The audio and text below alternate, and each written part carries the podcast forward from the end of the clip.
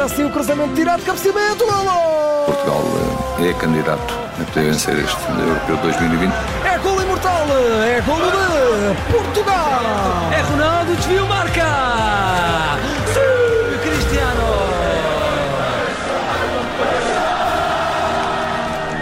É sempre assim a esta hora, rumamos uh, ao sítio onde estiver a seleção, no fundo, o sítio onde estiver a Mariana Fernandes, que é enviada especial do Observador ao Euro 2020 e que se junta a nós a partir de Budapeste. Eu há pouco confirmei 29 graus em Budapeste a esta hora. Mariana, bem-vinda. É verdade, olá, boa tarde. A é sensação é térmica, se calhar, é, é, superior, não? Eu acho que sim, eu acho que sim. Uh, está muito calor aqui, muito calor. Está aquele calor em que é difícil dormir. Uh, Isso não será da é ansiedade, não é da ansiedade do jogo de amanhã? Não, acho que não. Uh, devo confessar que não. Está mesmo muito, muito, muito calor aqui em Budapeste. Aquele calor que se torna difícil de respirar. E a verdade é que uh, amanhã, mesmo com o jogo já à noite, uh, portanto, o jogo estará a começar daqui a 10 minutos, por volta desta hora amanhã, Uh, já ainda vai estar muito calor a esta hora uh, aqui em Budapeste, portanto também não vai ser nada fácil para os jogadores uh, nessa altura. Portanto, acredito que as pausas para arrefecimento, não é? Continuem a existir tal como existiram no primeiro jogo da, da seleção. Digo eu, não sei. Sim, sim, sim, quase de certeza, porque a verdade é que o ambiente está mesmo muito quente, o ar está mesmo muito pesado, portanto torna-se difícil andar durante longos períodos de tempo, quanto mais, imagino eu, a correr durante 90 minutos. Claro que sim. E hoje a seleção fez esse último treino antes do jogo com, com França. É sobre isso que queres falar também.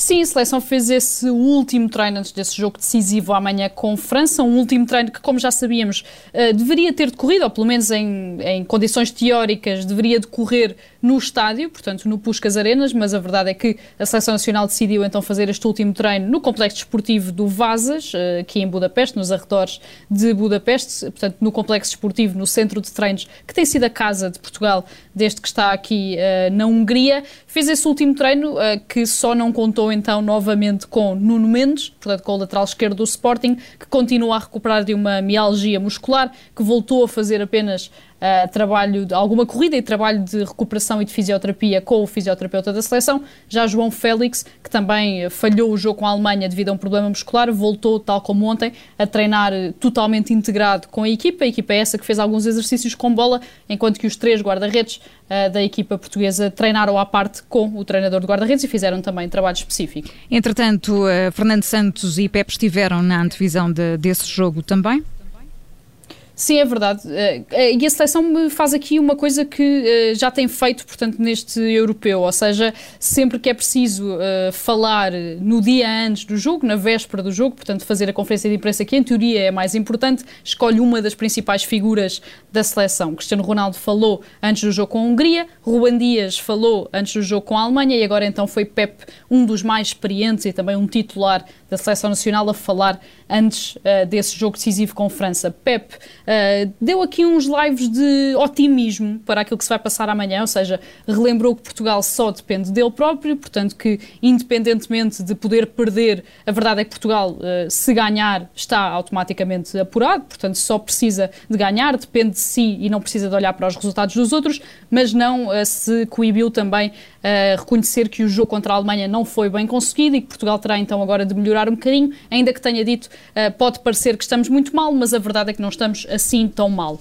Já Fernando Santos foi um bocadinho na mesma linha, portanto uh, voltou a explicar um bocadinho uh, o que é que faltou contra a Alemanha, o que é que faltou principalmente no setor defensivo da equipa, o que é que terá de mudar agora contra a França e onde é que Portugal tem de mudar, principalmente na, na intensidade, na agressividade, nessa forma um bocadinho mais intensa como terá de abordar o jogo, mas voltou, tal como Pep a sublinhar então que Portugal está apenas dependente de si próprio, portanto tem este jogo contra a França para controlar e para estabelecer logo aí nos 90 minutos se passam ou não aos oitavos de final. Bom, dentro de cada, cada um de nós há um treinador de bancada e depois do jogo com a Alemanha multiplicaram-se os memes nas redes sociais sobre as mudanças que Fernando Santos deveria fazer neste jogo com França. Mariana, vamos arriscar alterações no 11 inicial?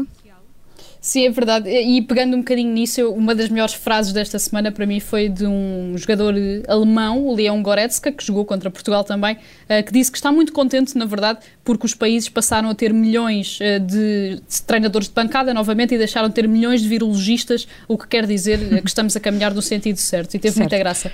E a verdade é mesmo essa. Portanto, vamos arriscar um bocadinho. Eh, está praticamente certo, e Fernando Santos já o disse duas vezes, que vai mesmo fazer alterações ao 11 inicial, nem que seja pela fadiga, por esta questão do calor, portanto, dos jogadores estarem muito desgastados, por também alterações técnicas ou táticas que sejam necessárias. E eu acho que uma coisa que podemos todos uh, quase ter certeza é que Renato Sanches será titular amanhã contra a França. Eu acho que será mesmo uma grande surpresa se Renato Sanches não for titular uh, amanhã. A, sur a, surpresa ou não, a, a, dúvida que fica é onde é que Renato Sanches vai jogar, ou seja, se joga no meio campo e se entra, por exemplo, para o lugar uh, de William Carvalho, ou se joga um bocadinho mais à ala, encostado mais ao corredor e joga no lugar de Bernardo Silva.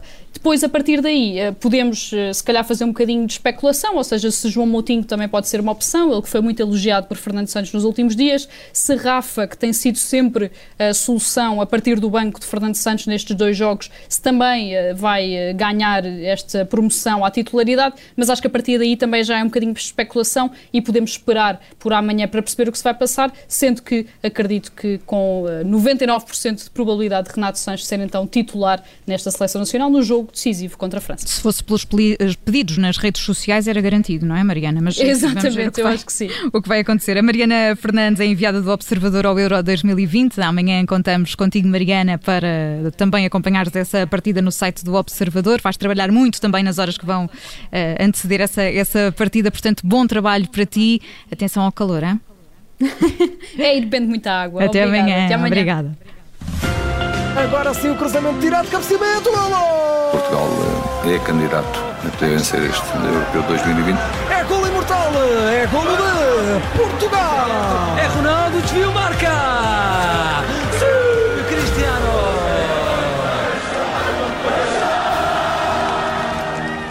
Rádio Observador.